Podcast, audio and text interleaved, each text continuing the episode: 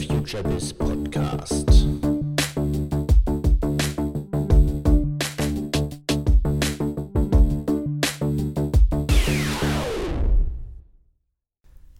Herzlich willkommen zum FutureBiz Podcast. Mein Name ist Andreas Bersch, Gründer des Businessblog FutureBiz und der Digitalagentur Brandpunkt in Berlin.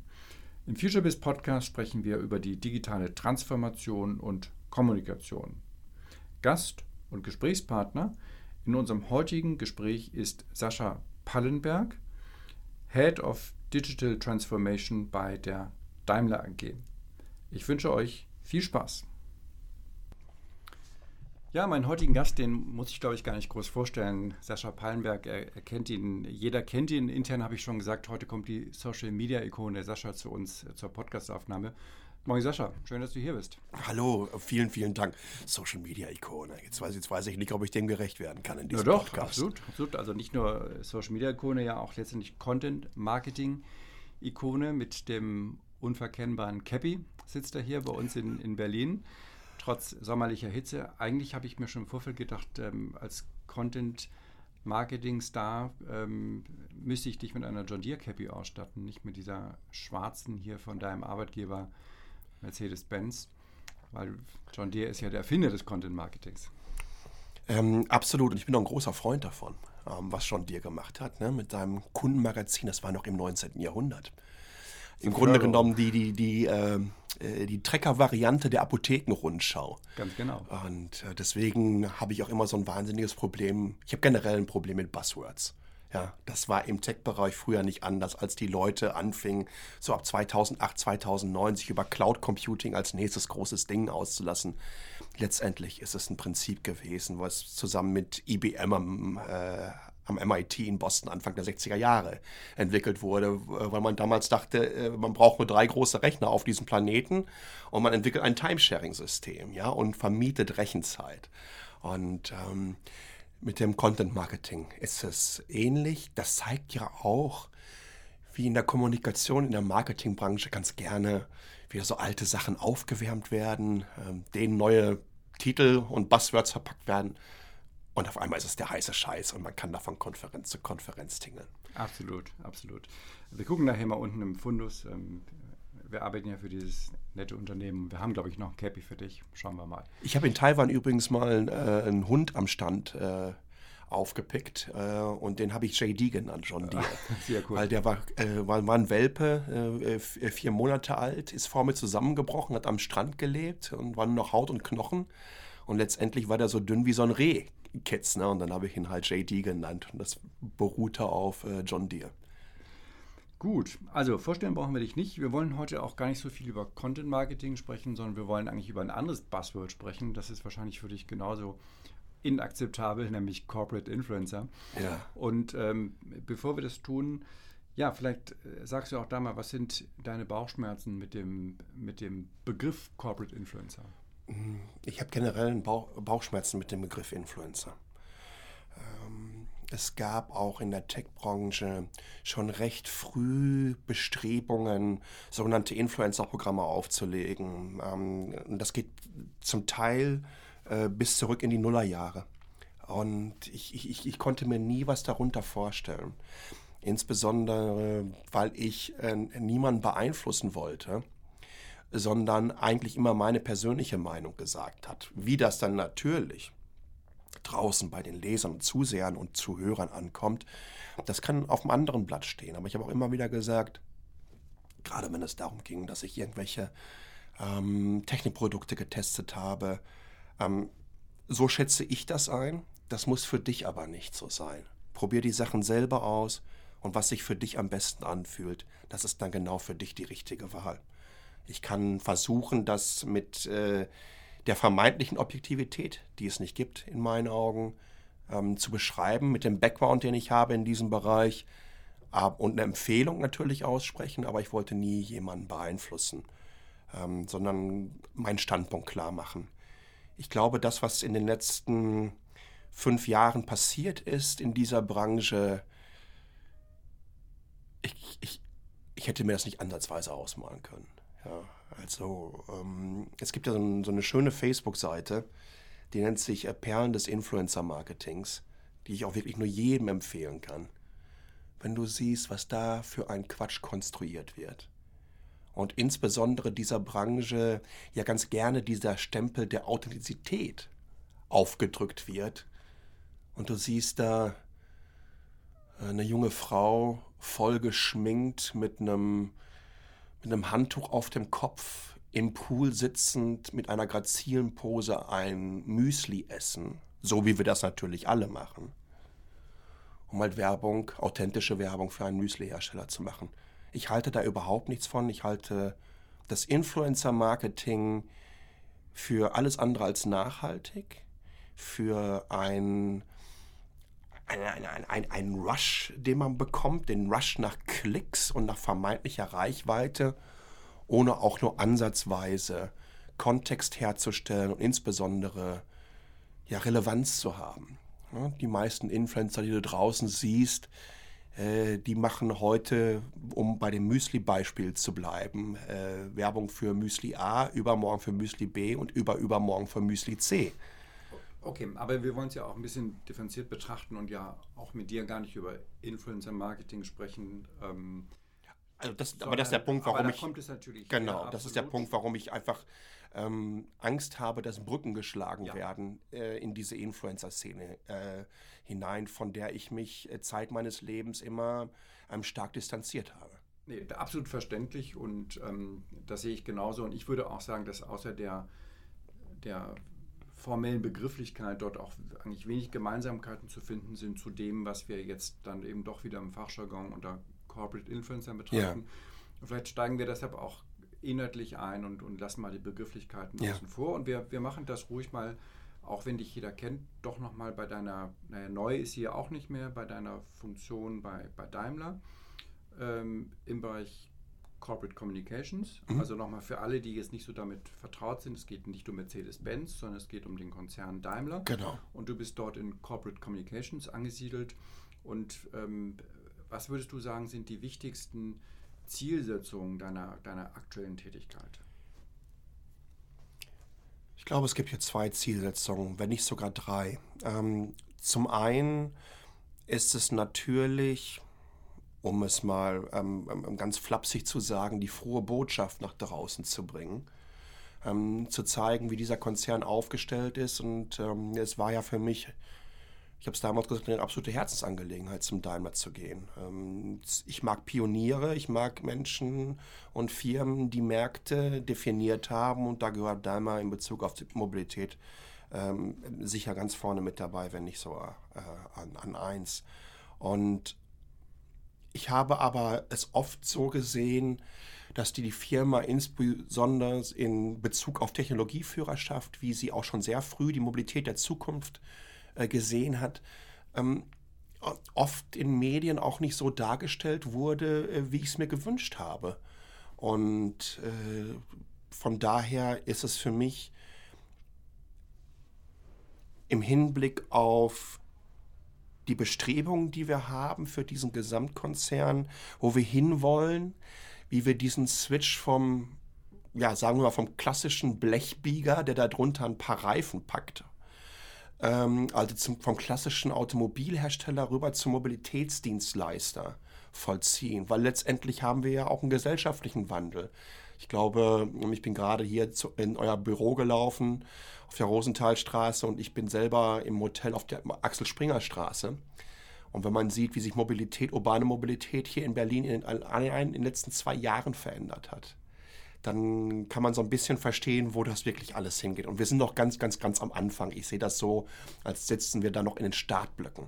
Ich hoffe, du bist nicht mit dem E-Scooter gekommen. Nein, natürlich nicht. Ich laufe. Ähm, ich, ich, halte äh, ähm, E-Scooter in jeglicher Form, so wie sie sich jetzt darstellen, für das völlig falsche Fortbewegungsmittel und insbesondere dadurch, dass es für Strecken eingesetzt wird, die man verdammt nochmal besser laufen kann. Meine Micromobility sind Schuhe, in diesem Fall Sneakers und damit komme ich gut von A nach B und das tut mir selber auch gut. Ähm, also mir war es wichtig, diese Geschichte erzählen zu können. Und, und ähm, das versuche ich auch nach draußen. Ne? Was machen wir in diesem Bereich? Was machen wir im, im, im äh, E-Mobility-Bereich? Wie denken wir auch Nachhaltigkeit für so einen Riesenkonzern no, ähm, neu? Wie definieren wir uns in Zukunft? Was machen wir in dem Bereich? Das sind ja sehr, sehr wichtige Themen. Ähm, und das sind keine, das sind keine markenspezifischen oder konzernspezifischen Themen, sondern das sind große gesellschaftliche Themen die auf diese Branche äh, zugerollt sind. Und ähm, da stehe ich hundertprozentig hinter unserer Strategie und mm, es macht mir entsprechend Spaß, ähm, dies nach draußen zu kommunizieren. Natürlich auch in dem entsprechenden Kontext. Ebenso ist es aber auch wichtig, ähm, interne Kommunikation zu betreiben. Äh, wir haben über 300.000 Kolleginnen und Kollegen, äh, die aus 140 Ländern kommen. Wir sind auf 200 Märkten vertreten mit unseren Produkten das ist auch, ja, das, sind, das ist nicht nur ein Abbild, das sind ganz, ganz viele Abbilder von Gesellschaften. Und ähm, da herrscht natürlich auch eine entsprechende Dynamik. Da sind auch ähm, viele Menschen, die über Jahre in diesem Konzern sind und die auf einmal den wohl radikalsten Wandel in der Konzerngeschichte erleben werden. Und ähm, das war übrigens damals mein erstes Wort, als ich zum Daimler gekommen bin. Ich habe es schon oft gesagt, ich weiß, aber es hieß abholen. Und abholen ist sehr, sehr wichtig. Ähm, Menschen erklären, wo wollen wir hin. Ähm, weil alles, was neu ist, äh, ab einem gewissen Alter schürt erstmal auch Ängste. Und äh, Ängste beruhen vor allen Dingen auf äh, nicht vorhandene Informationen und dass man nicht genau Bescheid weiß. Alles, was fremd wirkt, kann einem Angst machen. Und da muss man einfach Vorurteile abbauen, erklären, wo es hingeht. Also ich bin viel auf internen Veranstaltungen. Und ähm, das ist mir äh, wiederum auch, wie gesagt, äh, sehr, sehr wichtig. Und letztendlich, und so definiert sich zum Teil einfach auch diese Position, ähm, geht es auch darum, natürlich ähm, die Erfahrungen, die ich im Publishing im digitalen Publishing äh, gesammelt habe, in diese Company einfließen zu lassen. Unser Bereich nennt sich Corporate Media. Wir haben eine ganz klare Strategie, dass wir verstärkt auf Owned Media Inhalte setzen, ähm, das einfließen zu lassen, da schneller zu werden, Prozesse zu optimieren, neue Formate zu entwickeln. Und das ist es so in a nutshell. Es, ist, äh, es, ist, es verändert sich einfach auch nach oben und unten hin tagtäglich. Bleiben wir nochmal bei äh, Social Media, weil ich dich ja schon als Social Media Ikone äh, bezeichnet habe. Ähm, welche Rolle würdest du sagen, spielen heute über, den, über Daimler hinaus Social Kanäle in Corporate Communications? Also wenn man mal so ein bisschen zurückgeht, na, als das ganze Thema Social Media aufgekommen ist, haben viele in Corporate Communications ja gesagt, oh, Facebook müssen wir jetzt auch machen ähm, machen wir mal eine Page auf, eine Facebook-Page, twittern so ein bisschen, was sind denn die Themen? Ja, schmeiß mal alles rein. Also Investor Relations, ein bisschen, äh, ein bisschen Employer Branding. Äh, dann haben wir hier noch ein paar Pressemeldungen auf dem Tisch. Das hat sich ja verändert. Ähm, würdest du sagen, dass der Reifegrad heute jetzt über Daimler hinaus ähm, da doch zu einer substanziellen Veränderung geführt hat, wie heute Social Media in Corporate eingesetzt wird? Du hast gerade das klassische Beispiel gehabt. Ne? Ihr drei da drüben, kommt mal rüber, wir machen jetzt hier was mit Social Media. Ja? Und wir haben gesehen, ihr habt ja auf Facebook und Twitter und Instagram-Account, ihr macht das jetzt mal. Ne? Also, wir verlängern unsere Kanäle einfach irgendwie auf Social. Das ist das große Problem. Ähm, das ist übrigens auch ein Problem, was ähm, traditionelle äh, Medienhäuser hatten über viele Jahre die Social Media als reine Link-Ablagehalde angesehen haben. Die dachten, okay, weißt du was, wir packen hier so ein RSS-Auto-Forwarder auf Twitter und dann wird alles klasse. Weil wir sind ja Spiegel, wir sind ja Welt, wir sind ja Bild. Dass diese Netzwerke aber eine völlig eigene Dynamik haben, ähm, eigene Regeln, eine eigene Tonalität, und ähm, aufgrund dessen einfach auch spezialisierte Inhalte erfordern, das hat eine Zeit gedauert. Und ähnlich ist es in der Unternehmenskommunikation. Die PRler und Kommler da draußen brauchten, glaube ich, eine Zeit, um das Potenzial zu erkennen. Insbesondere, wenn es um Themen geht, wo ich jetzt mal sagen würde, die nicht unbedingt so sexy sind. Ja, ähm, Quartalzahlen auf einer Plattform wie Instagram zu publizieren, die von ihrer Bildsprache lebt. Ja, guten Tag. Da setzt du dich dann auch erstmal hin und musst dir ein paar Gedanken machen. Ja, wie mache ich das denn überhaupt spannend? Wie mache ich das denn interessant?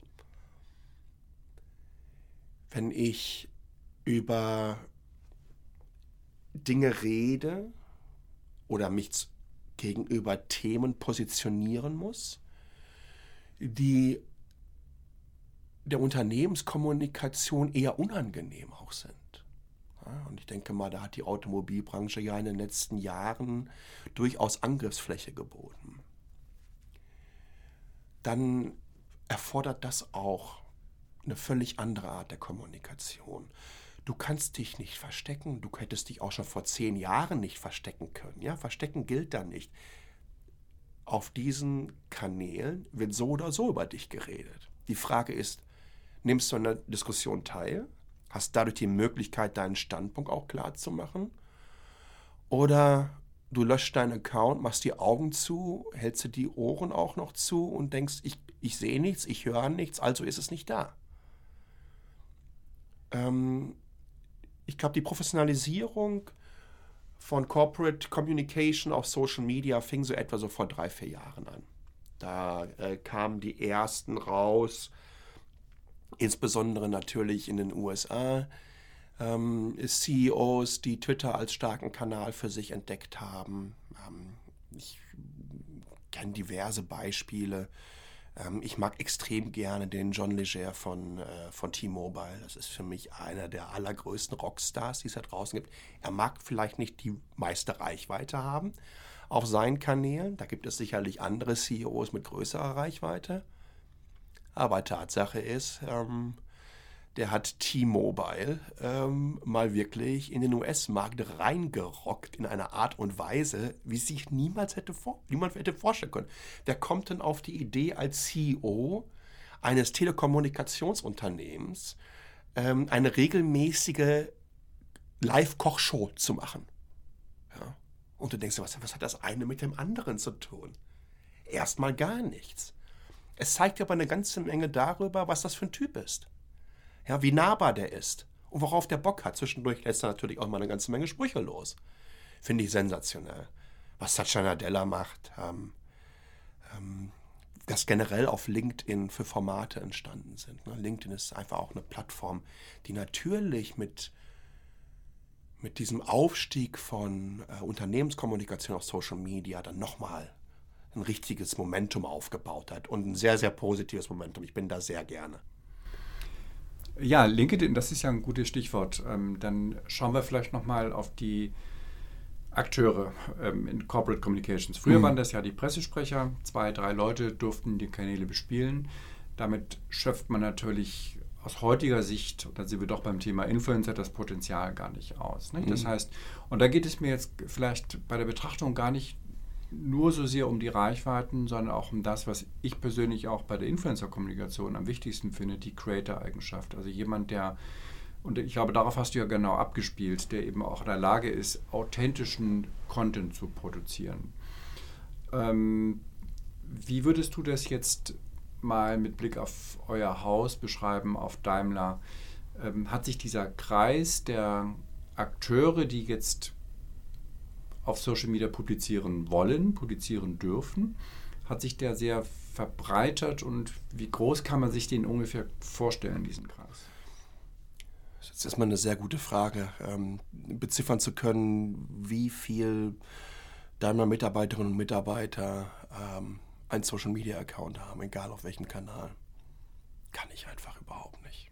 Nicht mal ansatzweise wenn ich was auf. Ähm Aber müssen wir da nicht auch differenziert betrachten, wer einen Kanal hat und ja. passiv kommuniziert? Und wie er ihn bespielt. Wie er ihn bespielt mhm. okay. und, und, wer von denen eigentlich auch gezielt bespielen darf oder bespielen soll. Sehr guter Punkt, ja. Ähm, lass uns, lass uns mal äh, mit, mit LinkedIn anfangen. Aber letztendlich ist es ja mal ein klassisches ähm, B2B-Medium. Da dürften viele tausend innerhalb des Konzerns einen Account haben. Ähm, wenn ich mir anschaue, wie viele dann auch sehr aktiv und mit einer entsprechenden Regelmäßigkeit ähm, da posten, äh, dann könnte das auch durchaus noch eine vierstellige Zahl sein. Wenn ich mir dann in die nächste Stufe gehe, mir anschaue, ähm, wie viele das ähm, sehr strategisch und ähm, mit, mit, mit auch einer entsprechenden, ich würde fast sagen, Roadmap machen, ähm, dann sind wir auch einmal im dreistelligen Bereich dann noch unterwegs. Äh, wenn ich dort einen Artikel veröffentliche, je nachdem, ähm, wie gut der ankommt, äh, lesen es mehr, mehrere hundert Daimler-Mitarbeiter und Mitarbeiterinnen bis zu einigen tausend. Also da sind wir, glaube ich, schon sehr gut positioniert. Wir helfen denen übrigens auch dabei. Äh, wir nutzen Elevate, äh, wo wir Content für sie äh, kuratieren. Content, der spannend sein kann. Oft ist es so, dass nicht jeder einzelne genug Zeit hat, einfach interessanten Content zu kuratieren, den auch vorher noch zu lesen. Da haben wir, glaube ich, 500 äh, Kolleginnen und Kollegen, äh, die innerhalb Elevates diesen Content nutzen können. Diesen also Elevate nur ist eine Employee Advocacy Software von, von LinkedIn. Genau, die genau. sozusagen es genau. ermöglicht, dass, dass man fertigen Content zur Verfügung stellt, der dann eben verwendet werden kann. Genau. Und ähm, da haben wir sehr gute Erfahrungen mitgesammelt. Ähm, das, das ist ja so, so, so ein typisches Empowerment. Ne? Also wir nehmen dich mal so ein bisschen an die Hand und helfen dir, dass du einfach so ein Gefühl dafür bekommst, was ist da draußen überhaupt los? Was gibt es für Kanäle? Was, äh, was sind generell die Themen, die für dich interessant sein können? Das äh, ist, glaube ich, selbst in der Kommunikation nicht für jeden sofort ersichtlich. Mein Tag besteht zu 70, 80 Prozent aus Lesen. Ja, und, und, und der Rest ist dann Content-Erstellung und Kommunikation. Aber erstmal muss ich wissen, was ist denn überhaupt da draußen los? Und, und, damit meine ich generell nicht mal nur, was ist im, im Bereich Automobil, Mobilität oder wir haben über 20 Marken. Ähm, wie geht es mit den Marken da weiter? Ähm, schauen wir mal auf den Ingenieur. Ja, der ja. hat ja 95 Prozent seiner Arbeitszeit verbringt er hoffentlich nicht damit, Content zu zu ja. konsumieren, sondern er geht seiner Arbeit nach. Ja. Aber dann ist er eben trotzdem aktiv und, und interessiert, interessiert mhm. teilt Content mit, mit Kollegen. Ähm, das ist ja eigentlich das, wenn wir über Corporate Influencer sprechen, was ihr doch beobachtet und das wäre jetzt eigentlich auch meine Frage, doch gezielt auch fördern wollt. Ja, natürlich ist Elevate so ein Hebel. Wir wollen damit äh, innerhalb des Daimlers zeigen, was für ein Potenzial darin steckt. Wie es auf einmal für dich in diesem Umfeld auch extrem spannend sein kann, Teil der Diskussion zu werden.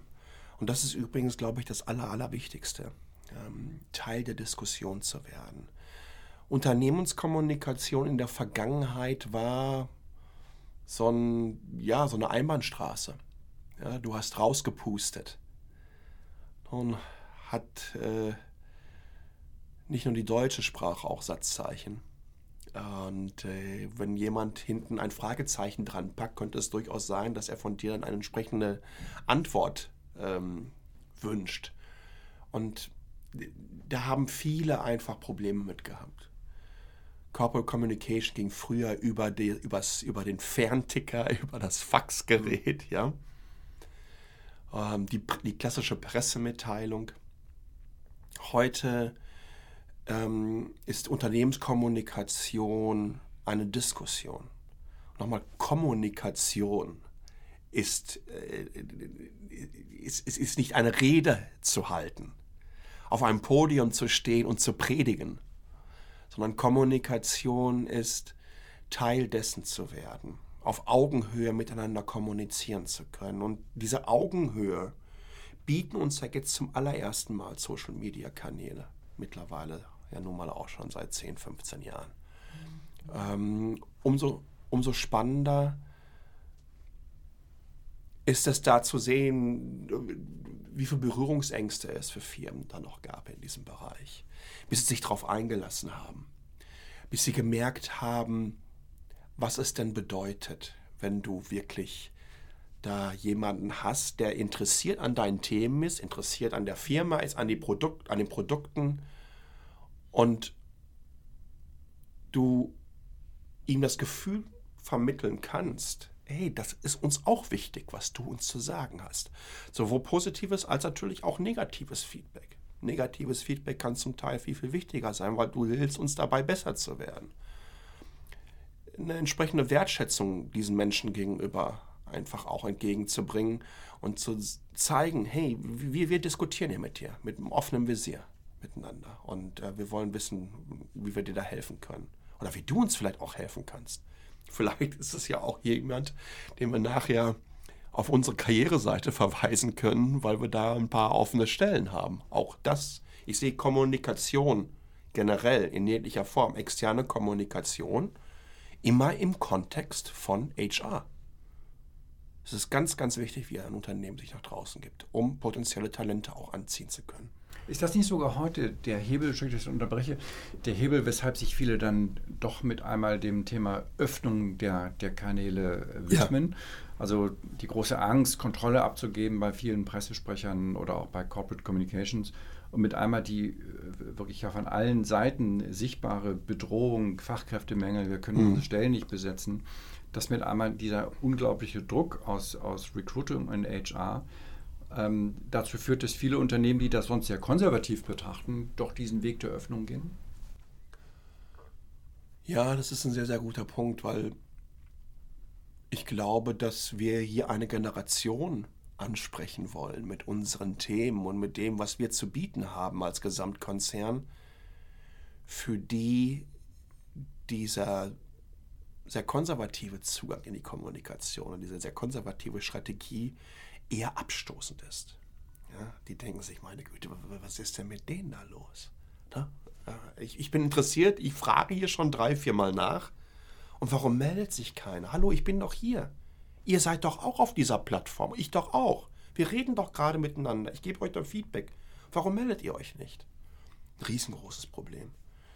Und ähm, das erfordert, erforderte ein Umdenken. Ich gebe dir insofern recht, als dass Menschen natürlich eher gewillt sind, anderen Menschen zu folgen. Ja, Brands haben wahnsinnige Reichweiten, wahnsinnige äh, Followerschaften auf den diversen Netzwerken generiert, aber einen nahbaren Zugang, einen authentischen Zugang zu einem Unternehmen schaffen Personen. Das ist dann nicht mehr dieser anonyme Moloch, unter dem ich mir nichts vorstellen kann, weil jemand, der den Daimler anspricht oder Mercedes-Benz anspricht, der hat in diesem Moment nicht in irgendeiner Art und Weise eine Personifizierung vor Augen dieser Marken oder Produkte. Oder wer steht dahinter? Wer baut sowas? Wer ist mein Ansprechpartner hinter diesem Account? Ja, mit dem ich da gerade rede. Ich glaube, umso wichtiger ist es, insbesondere auch in, in, in, in, in Zeiten äh, von Krisen, ganz klar, hilft es, glaube ich, ähm, wenn Personen in die Kommunikation einsteigen können, die unter Klarnamen sich darstellen, sich zu erkennen geben als Mitarbeiterin oder Mitarbeiter eines Unternehmens, versuchen äh, zum Teil sehr aufgeladene und emotionalisierte ähm, Diskussionen zu versachlichen und die Position des Unternehmens ähm, über ihre persönlichen Kanäle auch darzustellen. Das ist sehr, sehr wichtig. Und ich denke, da gibt es eine ganze Menge sehr positiver Beispiele für. Ähm, und das ist aber immer noch etwas, was auch Unternehmenskommunikation, viele in der Unternehmenskommunikation äh, lernen müssen. Ich, ich hätte mal ganz gerne ein, ein Beispiel, was ich für eines der wichtigsten äh, halte, nicht nur im deutschsprachigen Raum, sicherlich im deutschsprachigen Raum, weil ich glaube, dass die US-Amerikaner uns zum Teil da weit voraus äh, waren und äh, immer noch sind. Klassische Unternehmenskommunikation hat immer gesagt, du kannst über alles reden, aber Politik und Religion bleibt außen vor. Übrigens sehe ich das zum größten Teil immer noch so, insbesondere wenn es um Religion geht. Ich denke, das sind ähm, Glaube ist etwas, was jeder für sich selber mit sich selber ausmachen muss und ähm, wo man auch, glaube ich, kein Streitgespräch darüber führen kann. Aber die Art und Weise, wie wir uns zum jetzigen Zeitpunkt auch als ein Global Player zu gesellschaftlichen Themen positionieren müssen, das hat sich verändert. Und da muss man ganz klar sagen, dass der Joe Kaeser von Siemens da wirklich äh, der Frontrunner war. Von so einem Global Player zu sagen, Freunde, bis hierhin und nicht weiter. Ja, wir sind ein weltoffenes Unternehmen. Wir haben Mitarbeiter aus wahnsinnig vielen Ländern und Diversity und Toleranz sind Grundpfeiler unserer Firmenkultur. Und so sehen wir das beim Daimler auch. Und das hat was bewirkt in diesem Konzern und umso ähm, schöner und, und, und ich hätte das ehrlich gesagt sogar, und ich nutze das Wort wirklich nicht oft, mit einer Form von Stolz erfüllt, dass wir nach den Vorfällen in Chemnitz eine ganz klare Positionierung über den LinkedIn-Account unseres damaligen CEOs Dieter Zetsche veröffentlicht haben. Was sehr, sehr wichtig war. Und das haben wir auch in der internen Kommunikation gemerkt. Ähm, da hat sich was verändert. Und das ist gut so. Ja? Und das, aber das, das ist oft, das läuft natürlich über, über Personen viel, viel besser. Das, das, das läuft über Personen und da sind wir eigentlich auch schon bei dem Thema äh, CEO, äh. Ähm, klar, Dieter Zetsche ist da ein, ein, ein großes Vorbild. Und jetzt gibt es ja sicherlich den einen oder anderen Zuhörer, der in einem Unternehmen arbeitet, wo der CEO nicht so mutig ist, nicht so innovativ ist, vielleicht auch nicht dieses Thema so antreibt. Ähm, welche Hilfestellung würdest du als, du warst ja auch Berater in gewisser Weise für, für Dieter Zetsche beim Aufbau der Kanäle. So habe ich das von außen wahrgenommen. Ähm Zumin zum, zumindest ähm, konnte ich, glaube ich, äh, Feedback für unseren Bereich geben, wie man so etwas angeht. Du konntest Feedback geben ja. und ja wahrscheinlich auch ein bisschen äh, mit Mut machen oder auch ähm, sagen. Ich denke schon. An, an dieser Stelle übrigens, weil weil Lena einfach auch in einem deiner vorherigen Podcasts war, Magdalena Rogel von, von Microsoft, ähm, die uns da einfach auch wirklich geholfen haben. Weil ich fand ähm, das, was Microsoft Deutschland mit Sabine Bendig macht, äh, extrem inspirierend. Und die waren dann eine Ecke weiter gewesen. Und äh, Magdalena hat äh, da doch äh, argumentativ äh, nochmal mit ein paar Slides aushelfen können. Ah, interessant. Das heißt, und sie hat auch intern euch auch da nochmal. Ich habe ich hab sie direkt darauf angesprochen, Super, ja. Weil wir kennen uns seit vielen Jahren und ich glaube, dass es immer wichtig ist, Proof of Concepts mitzunehmen und zu zeigen, was andere machen. Und das muss nicht immer in deiner Industrie äh, stattfinden. Die, die, die, die, äh, wir reden ja gerne immer von der Comfortzone und dass das ganze Magische außerhalb der Comfortzone stattfindet. Es ist sehr, sehr wichtig, äh, außerhalb deiner Industrie zu schauen, wie machen das andere. Gibt es denn bestimmte Persönlichkeiten, die sich zu Recht fragen, ich kann das vielleicht nicht? Oder mhm. würdest du auch so weit gehen zu sagen, doch, das kann eigentlich jeder, weil ich meine, jeder, der, der in dieser Position CEO angelangt ist, hat ja nun mal gewisse kommunikative Fähigkeiten, sonst wäre er nicht da. Absolut. Ich glaube generell, dass ähm, Kommunikation, vielleicht eine Art von Markenbotschaft, ja erstmal potenziell für jeden möglich ist. Es ist dann aber ganz, ganz, ganz wichtig, sehr schnell selbst zu reflektieren erst A selber, sehr ehrlich zu sich selbst zu sein. Wie fühlt sich das für mich an? Ist das etwas, was mir Spaß macht? Weil man merkt das. es muss Spaß machen und es muss nicht dieses, wie das muss ich jetzt auch noch machen, Ding sein. Und dann ist es wichtig, dass du dir Feedback aus deinem direkten Umfeld abholst und dann das Umfeld einbeziehst, was außerhalb deiner Blase stattfindet. Denn gerade je nachdem, wie groß das Unternehmen ist, der Geschäftsführer, der CEO, ähm, ich glaube, viele hätten auch Angst, direktes Feedback zu geben und zu sagen, ja, das war jetzt eher so durchschnittlich. Und wenn das dann sogar noch diplomatisch war, dann kannst du dir vorstellen, was für einer Zwickmühle sich einige befinden. Wir müssen innerhalb von Unternehmen eine Kultur schaffen, in der wir keine Angst haben, uns gegenseitig Feedback zu geben. Und zwar wirklich ehrlich. Es ist, es geht, man kann viel schneller Probleme erkennen und ausdiskutieren, wenn man in einer, einer, einer sehr offenbaren Ehrlichkeit äh, gegenübersteht. Es geht nicht darum, jemanden zu verletzen. Überhaupt nicht. Ich möchte ganz einfach nur, dass Menschen ehrlich zueinander sind. Und ich glaube, dann erkennst du sehr schnell, kann ich das oder kann ich das nicht? Ist das etwas, was sich für mich gut anfühlt oder was ich eher sein lasse?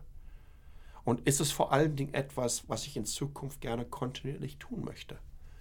Die erfolgreichsten ja, Markenbotschafter, die es da draußen gibt, ich glaube, denen merkt man das an. Ob sie das mit einer entsprechenden Leidenschaft und mit einem entsprechenden Spaß angehen oder ob es einfach so eine MeToo-Geschichte ist.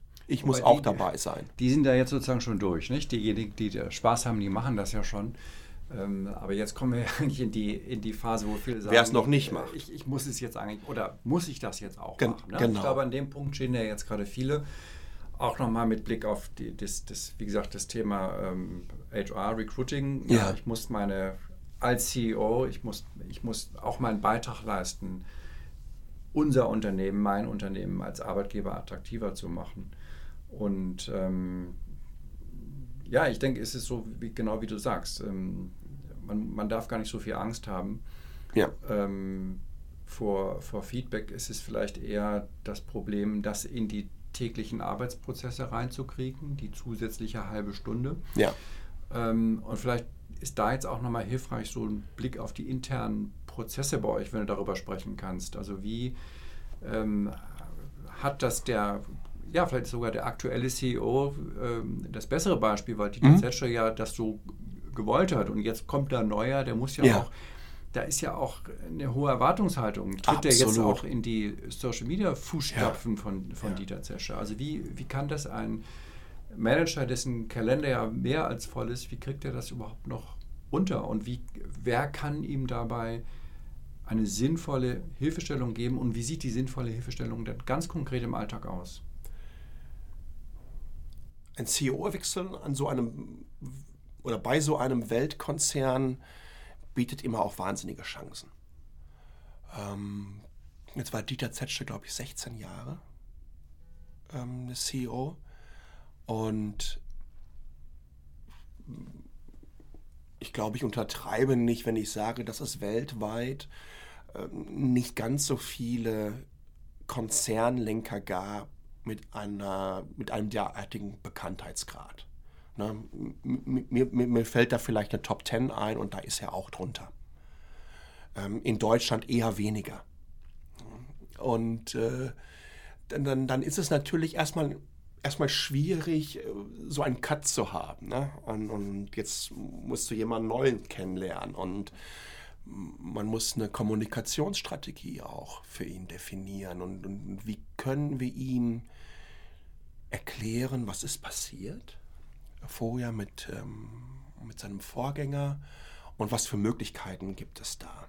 Ich glaube, dass gerade innerhalb der ersten Monate, sagen wir mal fast 100 Tage, es gibt ja bei so Firmen so, wer auch immer sich das jemals ausgedacht hat, diese 100-Tage-Regel, ähm, wo man vielleicht auch erstmal sich so ein bisschen gegenseitig beschnuppert, ähm, Feedback gibt, schaut, was gibt es für Möglichkeiten,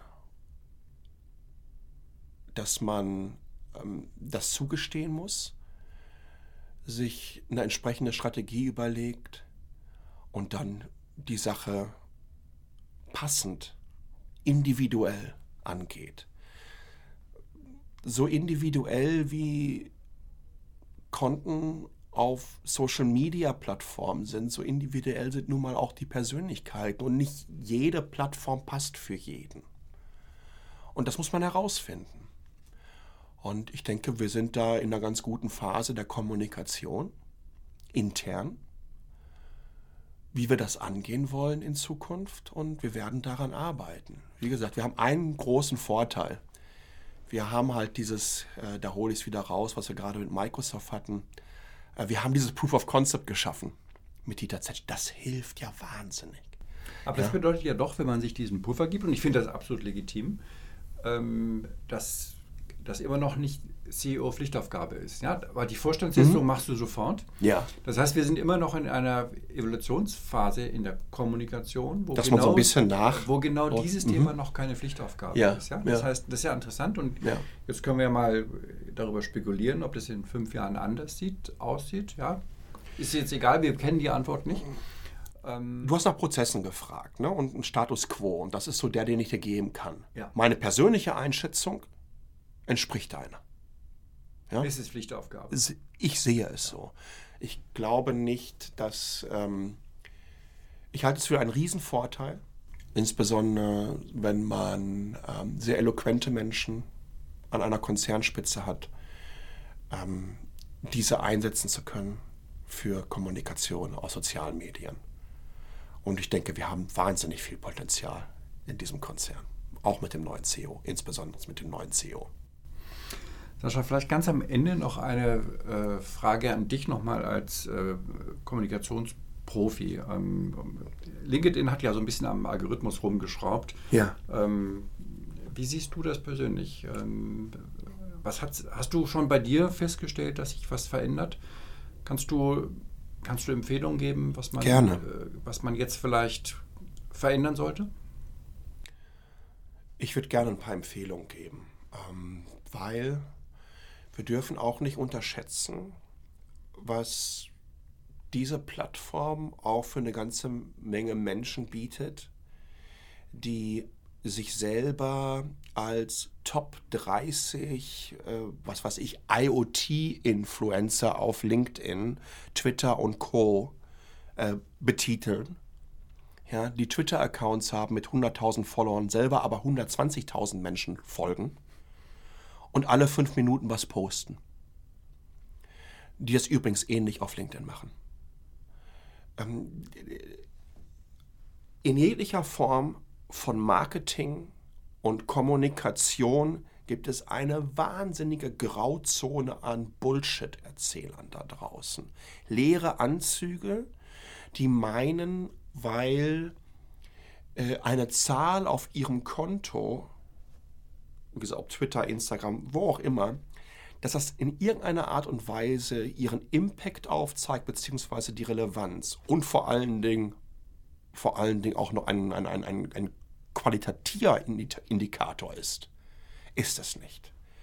Das erinnert mich so an, äh, an Menschen vor 20 Jahren, ja, die auf ihrer Homepage einen JavaScript-Counter gemacht haben und in einer Tour die eigene Webseite refreshed haben, um diesen Counter nach oben zu treiben. Oder ein Auto-Refresh schon auf die Homepage draufgepackt haben, dass sowieso alle vier Sekunden der Refresh stattgefunden hat. Also das ist totaler Bullshit und die gibt es leider immer noch. Relevanz ist so wichtig in dieser Zeit, weil wir werden umspült von wahnsinnig vielen Informationen und da das Richtige zu finden und auch deine richtige Zielgruppe zu finden das ist eigentlich, ähm, naja, die Königsdisziplin der Kommunikation. Ich poste vielleicht auf LinkedIn, also im Schnitt wahrscheinlich nur einmal die Woche. Äh, ich versuche in dem Bereich, ähm, ich würde fast sagen, eine Art von Techtainment zu fahren. Ich finde, dass Technologie extrem viel Spaß machen kann machen muss, insbesondere wenn sie die Welt verändert. Plus, äh, es gibt zu viele, das sind die fünf tollsten Tipps, damit du das erfolgreichste LinkedIn-Posting, das erfolgreichste Blog-Posting oder wie wirst du ein Social-Media-Rockstar? Dinger, die gibt es einfach zu viel. Also versuche ich ein bisschen Tech Ähm, ein bisschen etwas, was Spaß macht, ja, was auch vielleicht ein bisschen lustig sein kann, ähm, was spannend ist zu posten. Es sind oft kleine Videos, äh, die ich hochlade, äh, die aber auch eine Relevanz haben. Also jetzt habe ich jetzt gerade so ein, so ein Posting gehabt von ähm, äh, einer, äh, vier Schaukeln am Utrechter Hauptbahnhof, ja, wo man sein Handy aufladen kann, aber vorher schaukeln muss, damit man die entsprechende Energie einfach ähm, herstellt. Wo passt das rein? In welchen Kontext? Nachhaltigkeit, Technologie und natürlich Spaß und natürlich auch Kurioses. Und wenn diese vier Sachen für mich zusammenkommen, dann finde ich das ganz toll. Äh, ich bin so weg ähm, von dieser Erzählgeschichte oder, oder von dieser Tippgebergeschichte, so machst du das auf LinkedIn. Finde heraus, was deine Themen sind. Such dir deine Blase raus. Bitte, bitte, bitte spam nicht. Weniger ist mehr auf LinkedIn. Und das meine ich wirklich so. Weil es gibt äh, weniger Algorithmen, die so ehrlich sind wie LinkedIn und mit denen du sehr schnell Momentum mit einem neuen Posting von dem vorherigen wegnehmen kannst. der Content läuft extrem lange. Ich habe Postings auf LinkedIn, die noch nach vielen, vielen Monaten Likes und Kommentare bekommen. Weniger ist mehr, such dir die richtigen Sachen aus, mach nicht solche MeToo-Sachen, die jeder andere auch macht. Ja, sei einfach ein bisschen anders und vor allen Dingen mach die Sachen, die dir gefallen. Und die dann, weil dann, glaube ich, bist du auch du konnektierst dich ja auch an die Gruppe Menschen, an die Communities, die dir gefallen, was thematisch passt. Dann entsteht da einfach eine Wechselwirkung und ähm, ja, es ist immer besser, ein Posting weniger zu machen, aber dafür das Richtige zu veröffentlichen. Super, Sascha. Tausend Dank für unser Gespräch. Das hat viel Spaß gemacht. Vielen Dank. Und ähm, du bist, glaube ich, jetzt noch auf der Tour hier in. Genau, freue ich mich drauf. Heute Abend geht es schon los. Viel Spaß. Dankeschön. Das war der FutureBiz Podcast heute im Gespräch mit Sascha Pallenberg. Mein Name ist Andreas Bersch. Ich danke euch ganz herzlich fürs Zuhören und freue mich, wenn ihr auch bei unserem nächsten Podcast wieder reinhören könnt. Wir senden alle sieben bis zehn Tage auf den bekannten Kanälen und freuen uns natürlich über Empfehlungen und über Rezensionen. Vielen Dank und bis bald.